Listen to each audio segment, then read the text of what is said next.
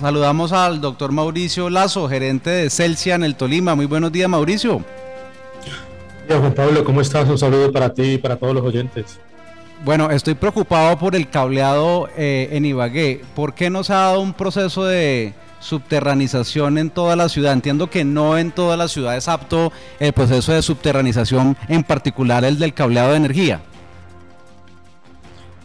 Ahí, es importante, Juan Pablo, que, separemos cuando hablamos de maraña de, de dos cosas.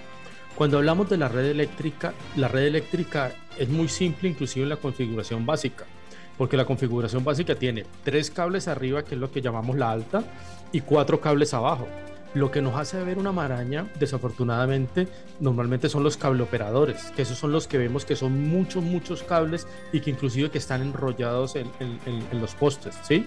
Y que también el inconveniente es que a veces de, esos cables, de los cableoperadores, vaya la redundancia, hay unos que no están en servicios. Entonces sí es muy importante como hacer un inventario de ver cuáles están trabajando como para despejar aquellos que no están funcionando.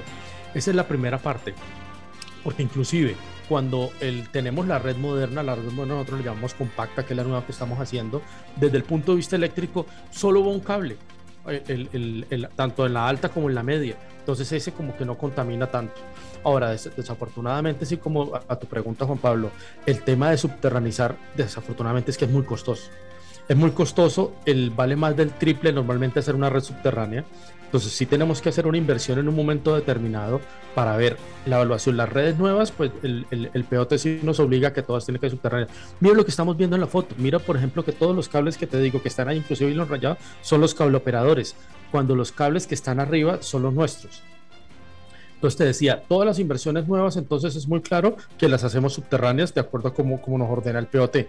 Lo complejo es definitivamente si es la red existente, una red que está funcionando, técnicamente está bien y le está pagando la tarifa, ¿cómo encuentras bajarla y volverla subterránea? ese es el punto más complejo.